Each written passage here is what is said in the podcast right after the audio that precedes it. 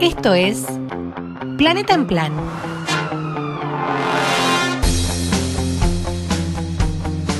La columna ambiental de Javi Corcuera.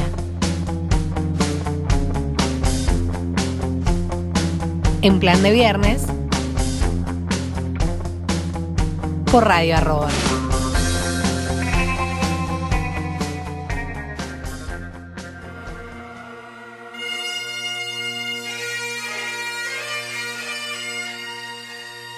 Glasgow, Escocia, lunes primero de noviembre de 2021.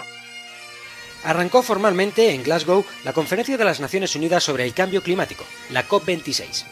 Hasta el 12 de noviembre, más de 120 líderes mundiales tratarán de encontrar soluciones a una situación que, según los expertos, es realmente urgente. Distinguidos delegados, señoras y señores, es para mí un gran placer declarar abierta la 26 sesión de la Conferencia de las Partes de la Convención Marco de las Naciones Unidas sobre el Cambio Climático, decía la chilena Carolina Smith, presidente de la COP25, antes de dar el relevo al británico Alok Sharma, encargado de dirigir la 26 Conferencia de las Partes. Los protagonistas de la cita parecen más conscientes que nunca de la presión que existe actualmente sobre ellos para cumplir los objetivos marcados hace seis años en París, sobre los que destaca el delimitar el calentamiento global a 1,5 grados por encima de los niveles preindustriales. Figuras como la joven activista Greta Thunberg, ya en Glasgow y cansada del bla bla bla de los políticos, o movimientos como Extinction Rebellion han disparado la concienciación ciudadana sobre la importancia capital de esta conferencia, definida por el primer ministro británico Boris Johnson como un punto de inflexión para la humanidad.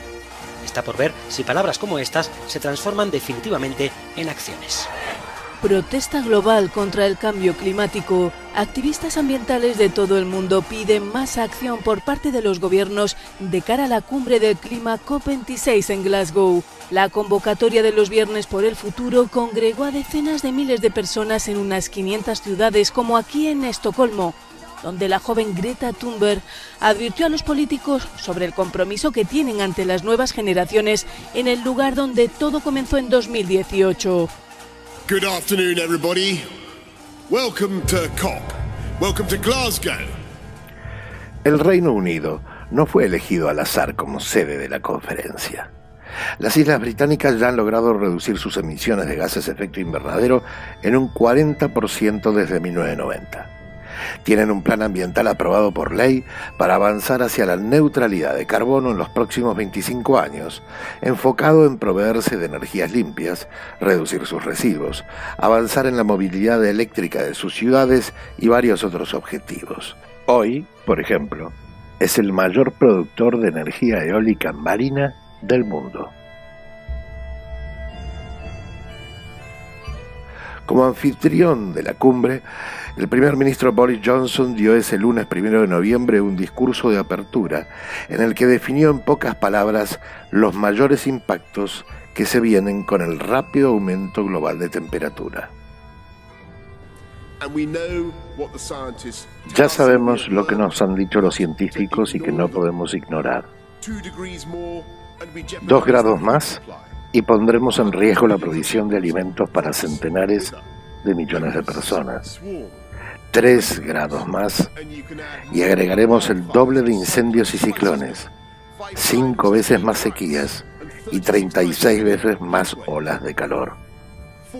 Cuatro grados más y nos despediremos de ciudades enteras como Miami, Alejandría, Shanghái, todas perdidas bajo las olas. El famoso documentalista de naturaleza David Attenborough, por su parte, presentó su discurso con una gigantesca pantalla detrás que mostraba un número, 414. Mientras ustedes en estas próximas dos semanas estarán debatiendo, negociando, convenciendo y comprometiéndose como deben, es fácil que uno se olvide que al final todo gira en torno a una sola cifra, la concentración de carbono en nuestra atmósfera, la vara que determina nuestra temperatura mundial. Esa cifra define nuestra relación con el planeta. Si vemos cómo cambió durante nuestra historia humana, siempre ha estado oscilando entre 180 y 300, y la temperatura global del planeta siempre ha acompañado esa oscilación. Era un mundo brutal, en el que muchas veces fuimos apenas unos pocos. Pero hace unos 10.000 años, la cifra de pronto se estabilizó y el clima también. Entonces nos vimos frente a un periodo inusualmente benigno, con estaciones del año predecibles y con un clima confiable.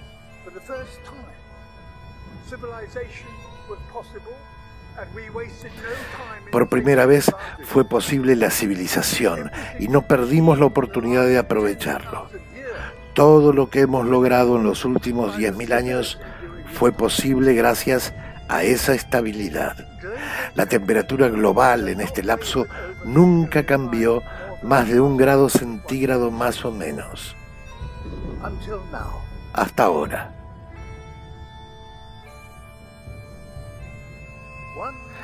la quema de combustibles fósiles y la destrucción de la naturaleza nos llevan a una liberación de emisiones de carbono a la atmósfera que aumenta esa cifra a niveles sin precedentes. La estabilidad de la que dependemos es frágil. Ya estamos en problemas. Esta es una historia de desigualdad e inestabilidad. Es una crisis que afecta a los más vulnerables, pero que terminará afectándonos a todos.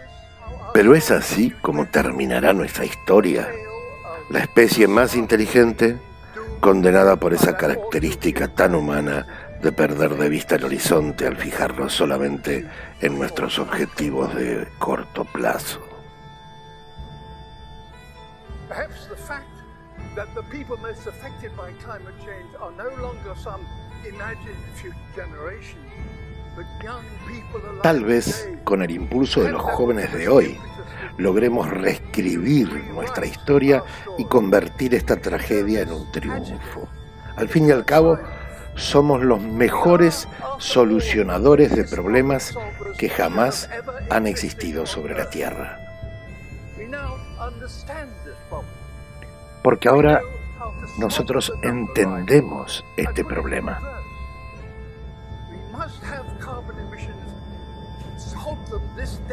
Ahora sabemos cómo detener el aumento de este número e incluso cómo llevarlo atrás, cómo reducirlo. Es esencial avanzar hacia una nueva revolución industrial motorizada por millones de innovaciones sostenibles.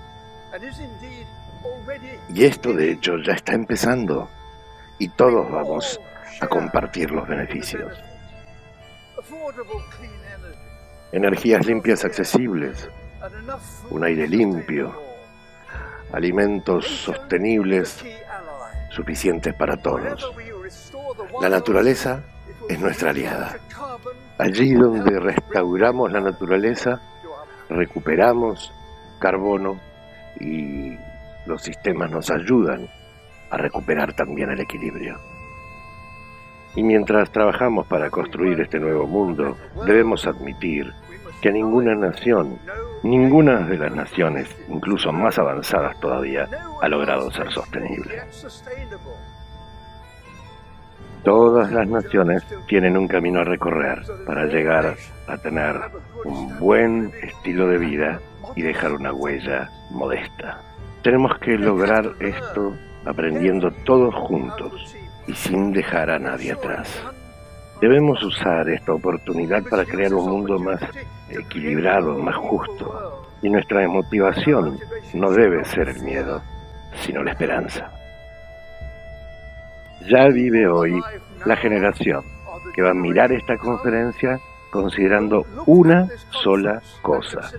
Se logró detener el aumento de ese número y empezar a reducirlo con los compromisos que se están haciendo hoy.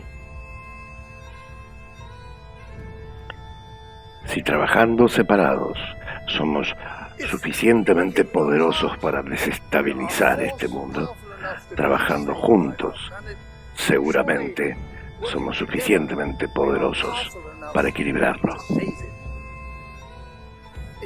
A lo largo de mi vida, dice Attenborough, he sido testigo de una pérdida enorme.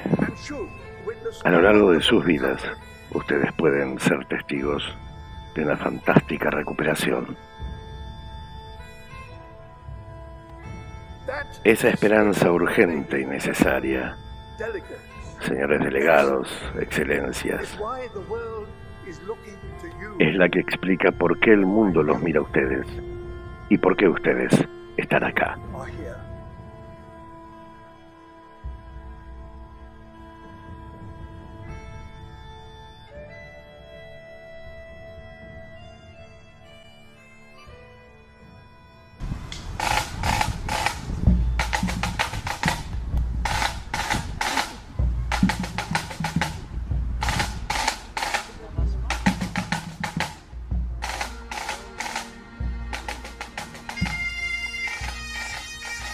Durante la COP, la prestigiosa cadena Deutsche Welle entrevistó a Manuel Pulgar Vidal, ex ministro reconocido, ex ministro peruano de Ambiente y actualmente responsable de las negociaciones climáticas del Fondo Mundial para la Naturaleza, la ONG Mundial de Conservación, conocida con el logo del panda.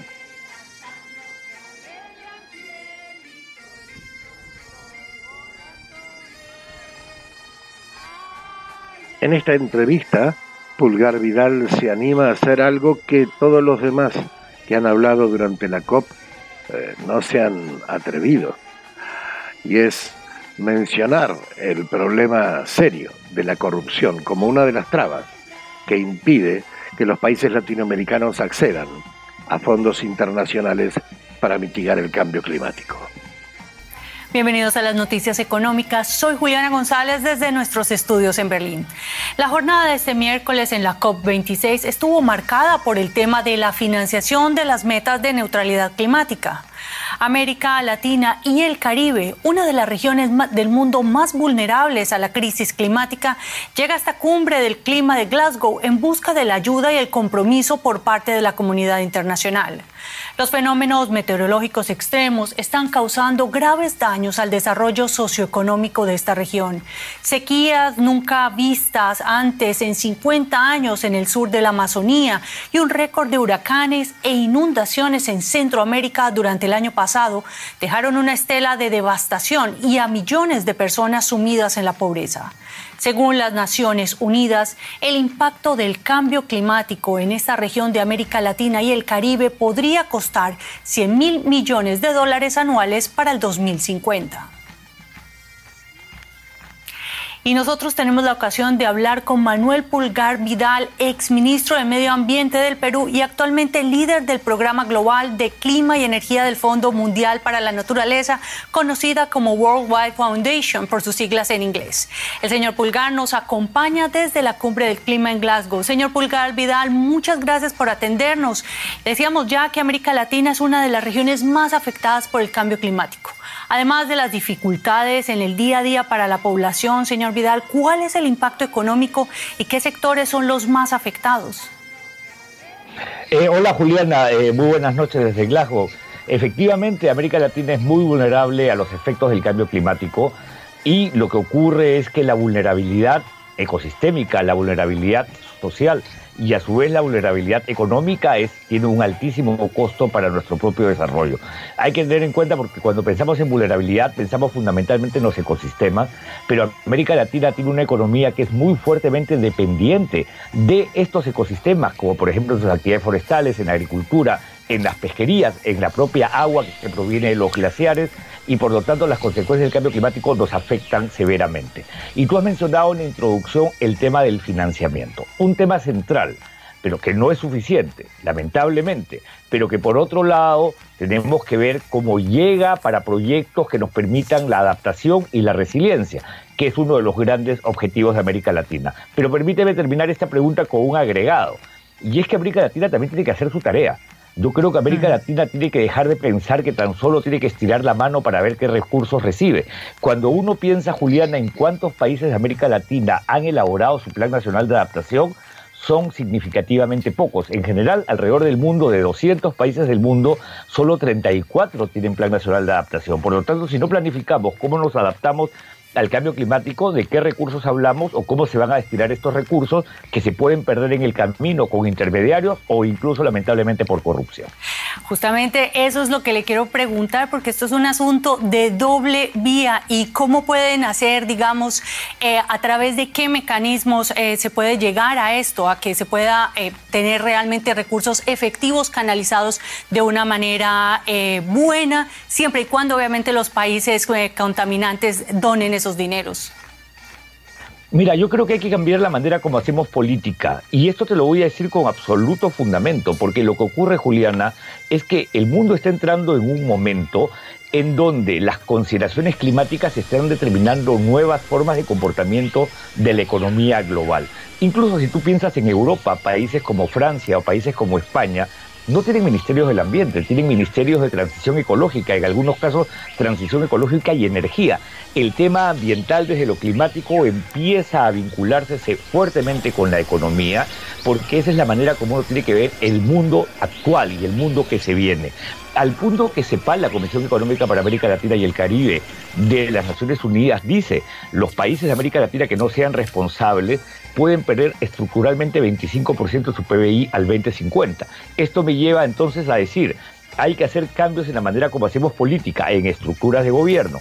Hay que hacer también cambios en la manera como organizamos los presupuestos. Si tú intentases, Juliana, revisar desde la manera como se organizan los presupuestos públicos cuánto se destina a cambio climático, no podrías, porque la estructura es tradicional, es típica y no permite distinguir la manera como esto se orienta a una acción climática. Hay que generar obviamente mecanismos de transparencia y de verificación de que los recursos están llegando al destino, pero a su vez hay que elaborar los proyectos, porque nadie te va a donar simplemente por una necesidad que no está identificada en un proyecto viable, identificable, que se puede realizar en el tiempo que te va a generar resultados positivos. La tarea es ardua pero América Latina tiene que cambiar la mentalidad definitivamente y eso va a tomar tiempo, pero hay que empezar a exigirlo con mucha fuerza. Esto es definitivo, señor Vidal. Y ya brevemente, para terminar, ¿cómo podemos hacer realmente que los bancos que han sido grandes financiadores de los proyectos que hoy nos tienen en esta situación realmente colaboren, eh, independiente de los trabajos que tengan que hacer los gobiernos latinoamericanos al respecto? Así es, Juliana, dijiste una cosa bien importante al inicio sobre la oposición de algunos grupos sobre estos anuncios de dinero. Y tienes toda la razón. ¿Y sabes por qué? Porque está bien, sí se trata de flujos de dinero, que además todavía son escasos, pero también se trata que los portafolios financieros de las entidades financieras tienen que transparentarse para saber que todos sepamos dónde están destinando estos recursos. Y hay un tercer elemento, y es que las entidades financieras tienen que alinear sus portafolios a la meta de no elevar la temperatura en más de 1.5 grados sabes, Juliana, tú diriges un programa económico, la importancia, lo importante como actor que es el sector financiero. Si ellos no alinean su portafolio al 1.5, hacen esta tarea cuesta arriba.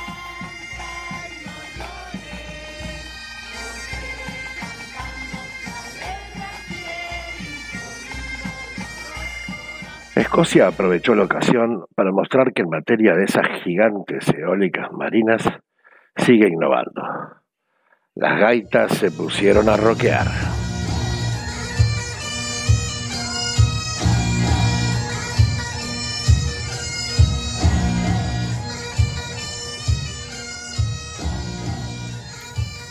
Y el calentamiento global debe limitarse al menos a dos grados de acuerdo con el eh, Acuerdo de París. El futuro para reducir las emisiones de efecto invernadero pasa por las energías renovables y hay una tecnología que seguro jugará un papel importante en este nuevo modelo energético, las turbinas eólicas en mar abierto. Hasta ahora estaban ancladas al fondo del mar, lo que es realmente costoso. Sin embargo, se ha encontrado una solución algo más económica, instalar plataformas eólicas flotantes. Le llevará unos 40 minutos al equipo de la empresa Equinor llegar a su destino en alta mar. La empresa comenzó hace cuatro años a unos 25 kilómetros de la costa de Escocia, lo que podría ser un experimento crucial, la instalación de un pequeño grupo de estructuras eólicas flotantes. El peso de estas estructuras es de aproximadamente unas 20.000 toneladas. La energía que generamos con estas cinco turbinas proveerá a casi 36.000 hogares. Estamos muy orgullosos de tener el primer parque eólico marino flotante del mundo.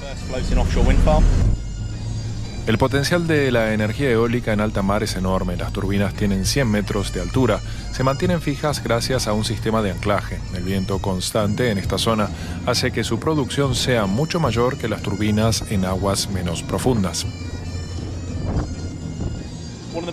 Uno de los puntos más destacables es que la energía eólica flotante se puede construir en aguas profundas, algo típico en Reino Unido. En un plano internacional, los parques eólicos flotantes nos permiten apoyar a los países que tienen aguas muy profundas cercanas a sus costas, como las naciones insulares e incluso a la costa oeste de Estados Unidos, por ejemplo, donde sabemos que hay una gran profundidad. Durante décadas la economía de Escocia ha estado definida por la industria del petróleo y el gas. Muchos empleos bien remunerados dependen de ella. Estará por verse qué significa para la región esta transición a las energías renovables. Trabajo en la Universidad de Aberdeen, ciudad conocida por ser la capital de la energía de Europa centrada en el petróleo y el gas. Por un lado, este sector se enfrenta a uno o varios retos como posicionarse con los bajos precios del petróleo y esta transición energética. Pero por otro lado, es también una gran oportunidad porque hay mucho conocimiento, mucho talento y hay una infraestructura preexistente en este sector que puede ser adaptada, comercializada y combinada con el actual desarrollo de las energías renovables.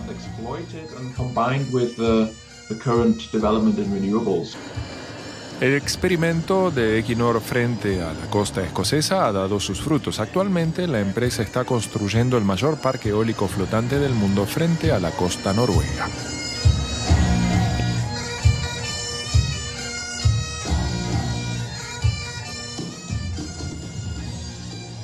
Tras dos semanas de discusiones, decenas y decenas de extenuantes eventos temáticos paralelos, protestas juveniles en las calles, algunos anuncios interesantes, otros rimbombantes y prácticamente vacíos de contenido, tras horas y horas de negociaciones públicas y privadas entre los países, ¿qué nos dejó entonces esta nueva cumbre climática?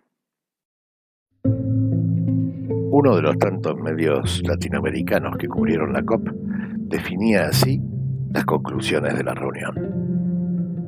Los saluda Javier Arguedas, gracias por estar con nosotros. Comenzamos con noticias de última hora. En Glasgow, Escocia, la Conferencia de las Naciones Unidas sobre el Cambio Climático aprobó este sábado, un día después del final previsto, su resolución sobre el compromiso de casi 200 países para frenar el cambio climático. Las últimas horas se han desarrollado causando indignación, no solo por procesos presuntamente intransparentes en los que se hicieron cambios a última hora a espaldas del Pleno de los países, sino por la intervención de la India para reemplazar una frase crucial del documento final, el compromiso a descontinuar las plantas de energía de carbón. Las imágenes que vemos, por cierto, son imágenes de la conferencia en estos momentos. Los ambientalistas advertían que este es un factor esencial para cumplir con el objetivo de mantener el calentamiento global en el siglo XXI por debajo de la cifra crítica de 1,5 grados centígrados que los expertos advierten es necesaria para no generar una catástrofe climática. Nuestra enviada especial, Carol Guerrero, ha estado dando seguimiento a estas últimas horas realmente dramáticas de la conferencia COP26. ¿Qué tal, Carol? Muy buenas noches para vos. Bueno, veíamos al presidente de la COP26, ni más ni menos que en lágrimas. ¿Qué pasó en esas últimas horas de la cumbre? Bueno, Javier, recordemos que es que aquí se completan ya 12 horas de negociación en esta última jornada, una jornada adicional a, lo previsto. Y pues Alok Sharma rompió en llanto cuando varios países expresaron su decepción por esos cambios de último minuto que tú mencionabas. Fue el caso de la representante de Suiza, de la representante de Trinidad y Tobago, también de las Islas Fiji. Todos estos países expresaron su decepción porque comenzaron a reducirse las ambiciones con respecto al texto eh, final y por eso eh, pues Alok Sharma dijo que, sentía mucho que, que, que eh, se hubiera generado este sentimiento de decepción, pero que no había más alternativa. Decía, esto es lo mejor que hemos podido hacer y en respaldo a Alok Sharma ha salido el representante de la Unión Europea, Franz Timmerman. Él dijo, por supuesto, que cuando llegamos acá todos queríamos más, pero no hemos podido lograrlo. Sin embargo, este es un buen punto de partida y estamos comprometidos con que a partir de ahora vamos a ser juiciosos y asumimos el compromiso de que se comience a reducir, a reducir, no a eliminar la dependencia del carbón, Javier. Y ese es uno de los grandes problemas, Carlos, sobre todo para esos países pequeños que son los que pagan al final más que todos la factura. El documento ya está aprobado, difícilmente satisfacerá las demandas precisamente de los expertos climáticos. ¿Qué es lo que más descontento genera de este resultado final? Bueno, hay varios aspectos, Javier. Primero, que el texto es mucho menos ambicioso con respecto al primero. Este es el tercero eh, que se ha publicado, el que finalmente ha sido aprobado, ha sido el tercer borrador. El primero era muy ambicioso, el segundo bajó un poco las ambiciones y este las rebajó todavía un poco más. Esto fue el primer efecto, digamos, decepcionante para los países en vías de desarrollo. Luego también comenzaron a eliminarse fechas, las fechas que ponen límite hasta cuándo deberían eliminarse o reducirse eh, la eh, el uso del carbón. Y luego que finalmente pues, se redujo la exigencia del abandono del carbón. Entonces todo esto comenzó a generar una cadena de frustración, en particular en los países pequeños, y al final ellos optaron por la resignación. Dijeron, no vamos a bloquear la resolución final, pero queremos expresar nuestro desacuerdo porque, por ejemplo, el representante de Bolivia, el jefe negociador de Bolivia, Diego Pacheco, dijo, el problema es que esto nos pone a nosotros en condiciones muy duras, pero no tenemos más opción, es o lo tomas o lo dejas, lo vamos a tomar, pero no estamos de acuerdo con este nuevo texto. De manera que, pues con estas reticencias ha sido finalmente aprobado este texto final. Vamos a ver qué pasa en 2022 porque ahora el reto es que para el próximo año se mantengan los compromisos y se aumenten las ambiciones. Vamos a ver qué pasa, Javier. Caras largas en Glasgow ante lo que algunos consideran un acuerdo flojo en la cumbre COP26. Nos lo contaba Carol Guerrero desde el lugar de los hechos. Muchas gracias, Carol.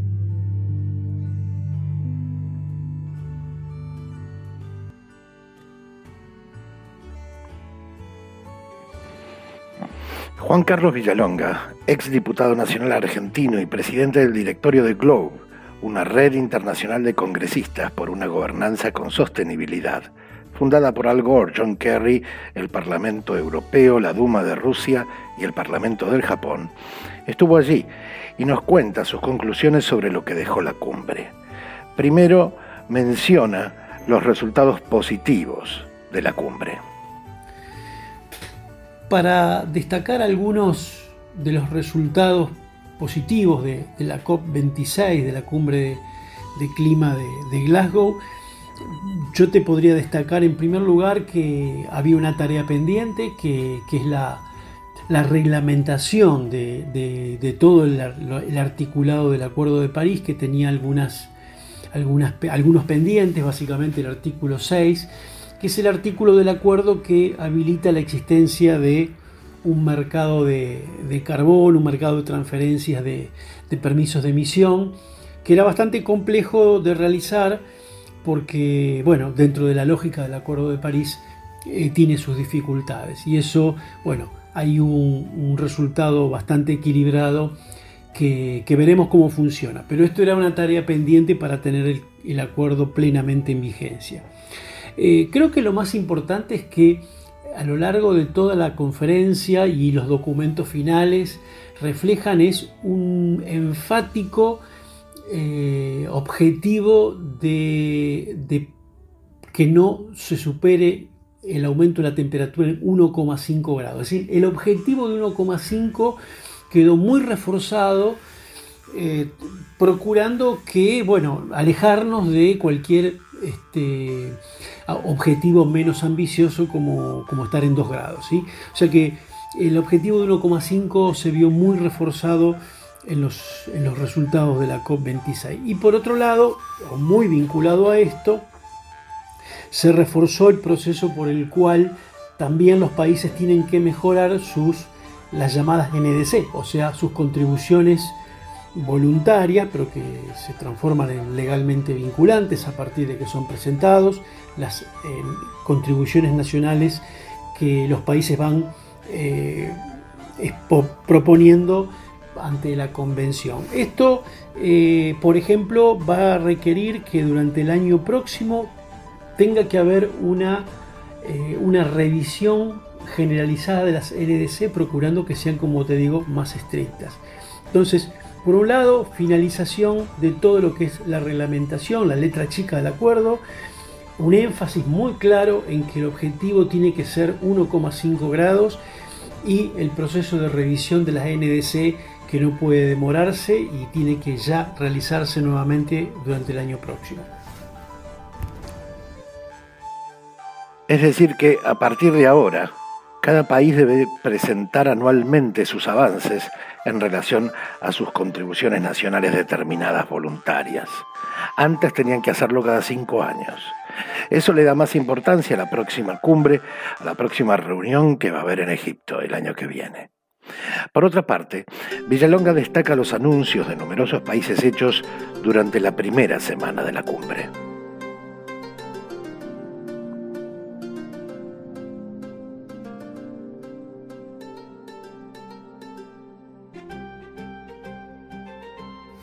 Un segundo aspecto que me parece digno de, destacarse es que durante la primera semana, particularmente cuando los presidentes estuvieron en los primeros dos días de la, COP26, allí se hicieron una serie de anuncios o de nuevos compromisos que tiene que ver con esto que decíamos de las NDC, pero también de las estrategias de largo plazo, que es básicamente qué van a hacer de acá a 2050, que es cuando se sostiene o se, se señala que se debe alcanzar la neutralidad de emisiones, el, cero neto de emisiones de gases de efecto invernadero, atendiendo a que la meta es de 1,5 grados o no debemos superar los 1,5 grados centígrados de aumento de la temperatura global.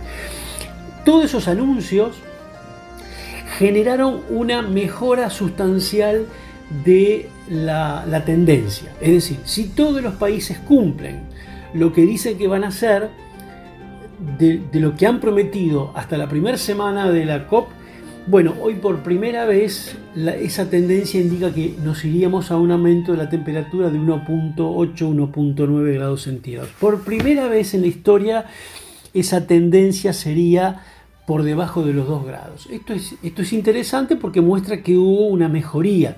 El valor anterior era 2,4. Por supuesto es, vale siempre decirlo con claridad, esto es si todos los países cumplen con lo que están diciendo que van a hacer. Porque la verdad es que si uno mira lo que hoy está ocurriendo, las tendencias nos llevan a una temperatura de 2,7 o más. Pero es importante que los compromisos que se actualizaron durante la COP26 mejoraron sustancialmente la tendencia de a dónde nos llevaría si los países cumplen sus promesas pero evidentemente estamos todavía lejos de saber cómo vamos a cumplir con esas metas. Villalonga explica varios de estos desafíos. Ahora, dicho lo anterior acerca de la mejoría que hubo teniendo en cuenta los nuevos compromisos y lo que los países se, expresaron como, como, metas que van a cumplir, eh, esto la verdad que todavía nos pone muy lejos, porque yo hablaba de 1.8 1.9, o sea que nos pone lejos todavía de la meta de 1,5 y la verdad es que es muchísimo lo que hay que hacer para, reducir las emisiones al nivel de ser, ser compatibles con el objetivo de 1,5. Para dar una idea, hacia el 2030 tendríamos que estar bajando cerca del 50%, a la mitad de las emisiones actuales, eso es una cantidad muy grande.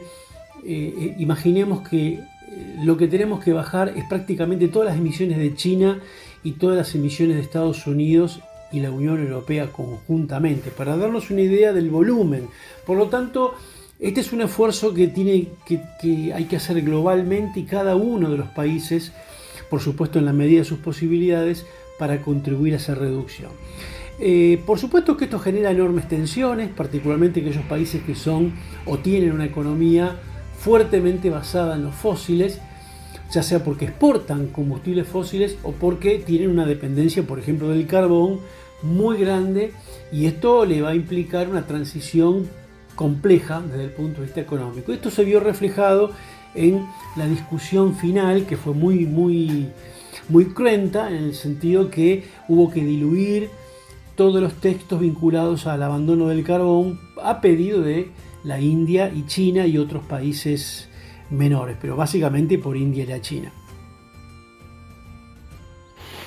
Y finalmente le pregunté su opinión sobre la presentación del gobierno argentino en la cumbre, que fue motivo de diversas críticas, entre las que yo participé, porque consideré que, y sigo considerando que fue bastante lamentable, y era importante tener una visión externa de alguien que estuvo allí.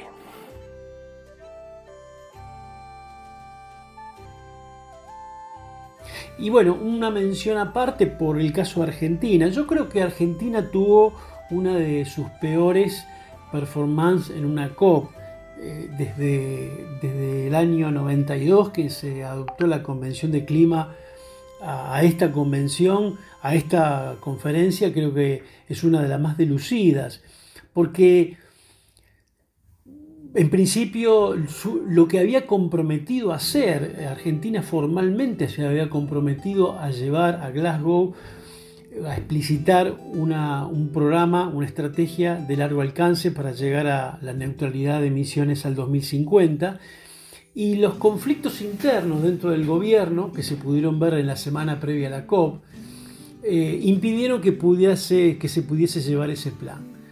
Eh, los conflictos tienen que ver con documentos que surgieron del área de agricultura y, de, energía también, diferenciándose de las discusiones que venía trayendo el Gabinete Interministerial de Cambio Climático, básicamente coordinado por el área de ambiente. Con lo cual hubo una fragmentación notable eh, dentro del gobierno y, de esa manera muy, muy fragmentada, muy fragmentadamente se llegó a la COP. Y por otro lado, una, errática negociación acerca de bueno, algunos acuerdos por fuera de la convención que se, que se firmaron sobre bosque, sobre metano. Eh, la verdad, en esos, en esos acuerdos Argentina o no participó o tuvo una no participación como el caso de Bosques y después firmó. Bueno, eso habla de una, una delegación eh, sin una, hoja de ruta clara y una agenda bien definida. Por eso digo, la posición de Argentina o la, actuación de Argentina, eh, la verdad dejó mucho, mucho que desear y por supuesto después la intervención del presidente haciendo mención a, elementos que tienen más que ver con la política doméstica que a una política climática internacional. Eh, quizás uno de los elementos controversiales que reflejan esto es el caso de la, del canje de deuda por acción climática, que básicamente es un reclamo que el gobierno le está haciendo al Fondo Monetario Internacional, un, reclamo que si eso estuviera encuadrado dentro de una negociación global por el tema deuda y eso estuviese encaminado, digamos, bueno, tiene un encuadre en donde eso se inserta, pero la verdad eso no es así y además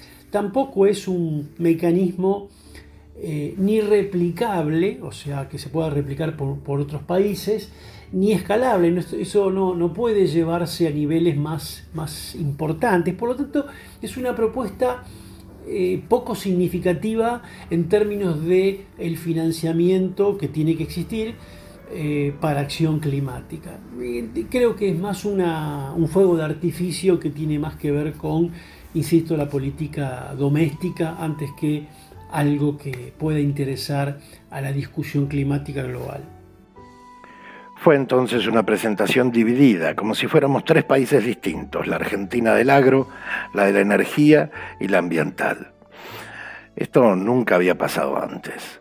Una intervención presidencial insistiendo en un tema que no está en la agenda de la cumbre, el canje de deuda por acción ambiental el anuncio de un enorme proyecto de inversión para producir hidrógeno verde del que muchos dudan, y una comitiva de 118 funcionarios que bien podría haberse acotado a no más de 25, teniendo en cuenta la crisis que vive el país.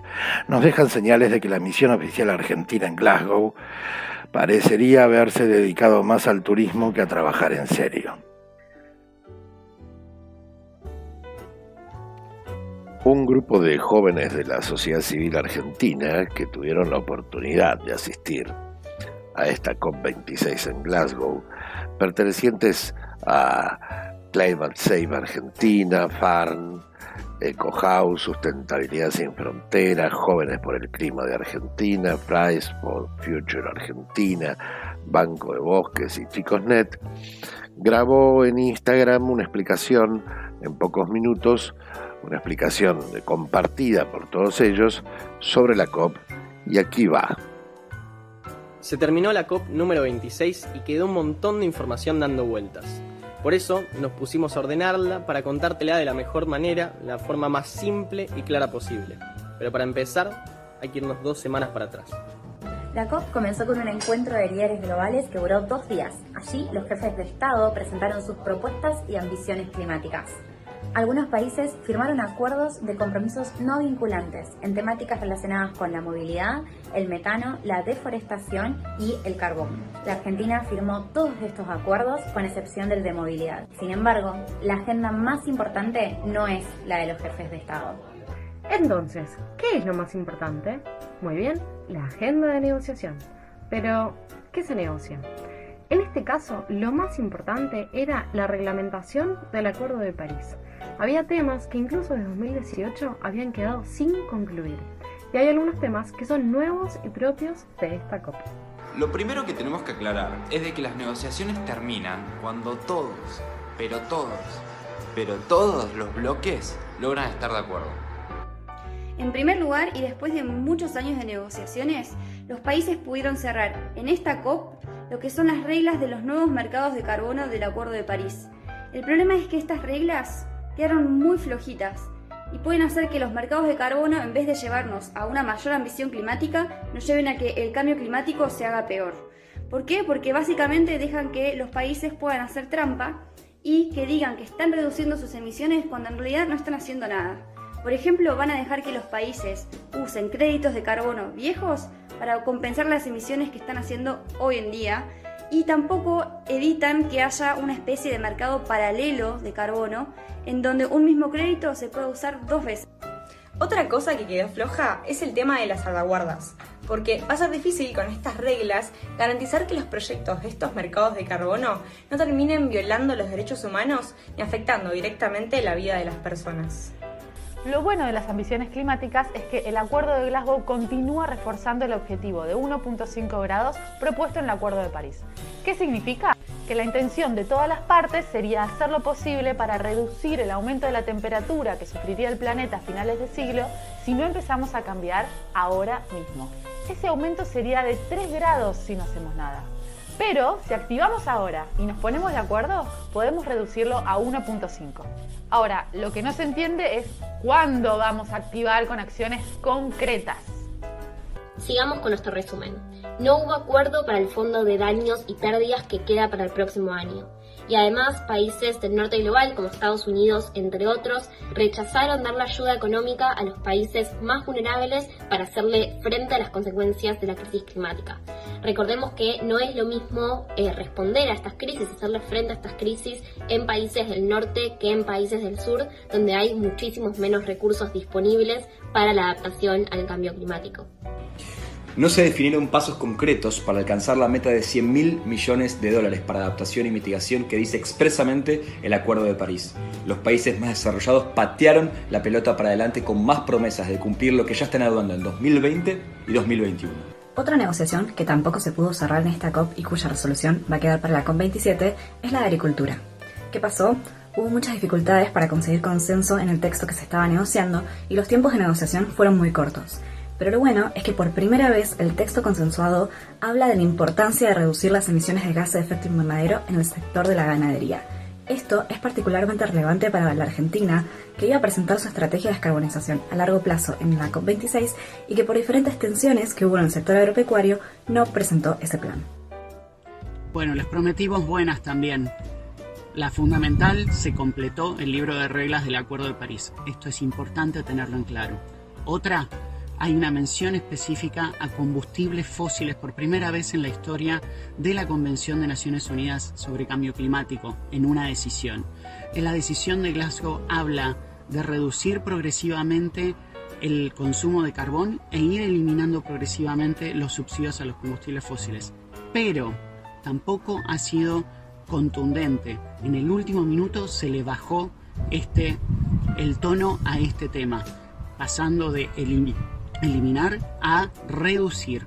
Esto no es menor, pero también es muy importante que reconozcamos que si no se nombra, no existe. Así que es muy importante reconocer que este es el último capítulo que se escribe en la historia del carbón. Otra buena, pero no tan nueva, es que se reconoció la importancia de la protección y restauración de los bosques y su biodiversidad para mitigar el cambio climático.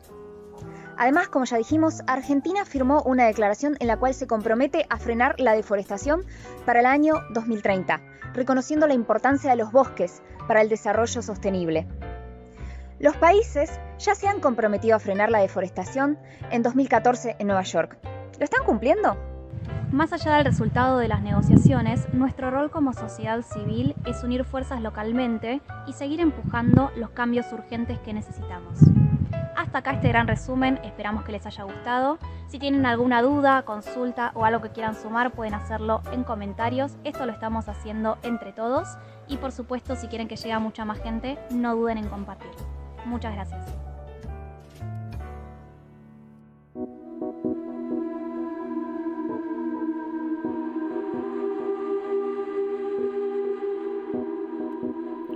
Esa fue la mirada de los jóvenes de las organizaciones no gubernamentales argentinas allá. Por delante tenemos entonces Egipto. Tenemos, por ejemplo, que al haber firmado su compromiso de detener la deforestación en el 2030, la Argentina debería ya mismo aumentar los controles de la deforestación en cada una de las provincias donde la deforestación de bosques nativos, de áreas naturales todavía continúa. Veremos cómo sigue esta historia, veremos cómo siguen los compromisos, cómo siguen las metas, los objetivos y si surgen proyectos creíbles, como dijo Manuel Pulgar Vidal. Veremos si estos pasos, varios positivos, como señaló Cali Villalonga, se transforman en un camino para realmente bajar de 2,7 en cuanto al aumento global de temperatura, ojalá a no más de 1,5. La realidad nos indica que todavía estamos lejos.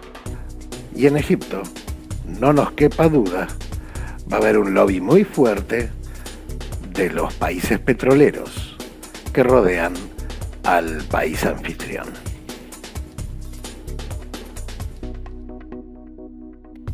Y este objetivo no es solamente un objetivo para dejar de emitir, un objetivo de mitigación de emisiones de gases de efecto invernadero.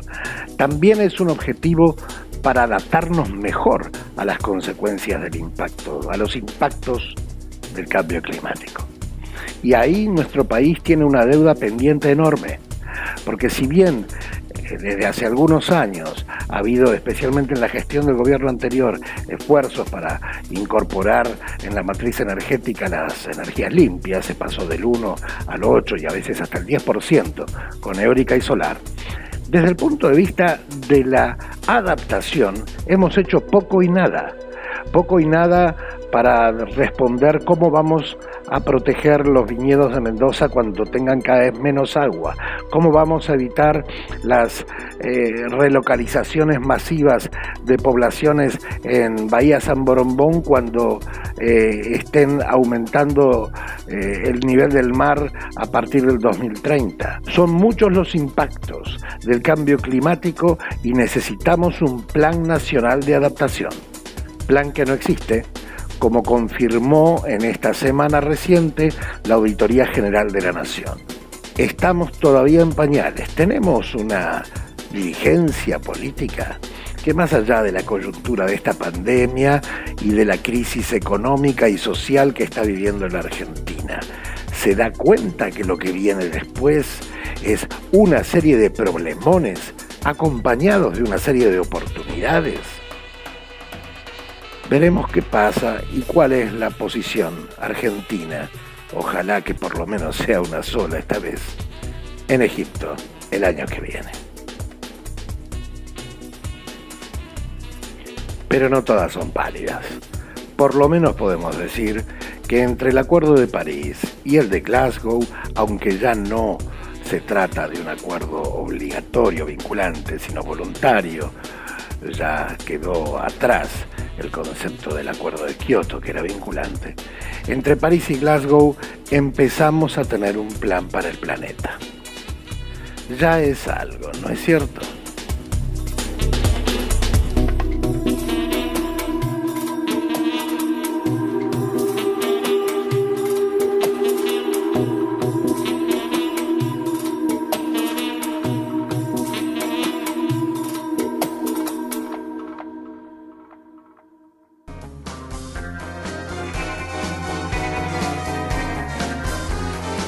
Esto fue Planeta en Plan. La columna ambiental de Javi Corcuera. En plan de viernes. Por Radio Arroba.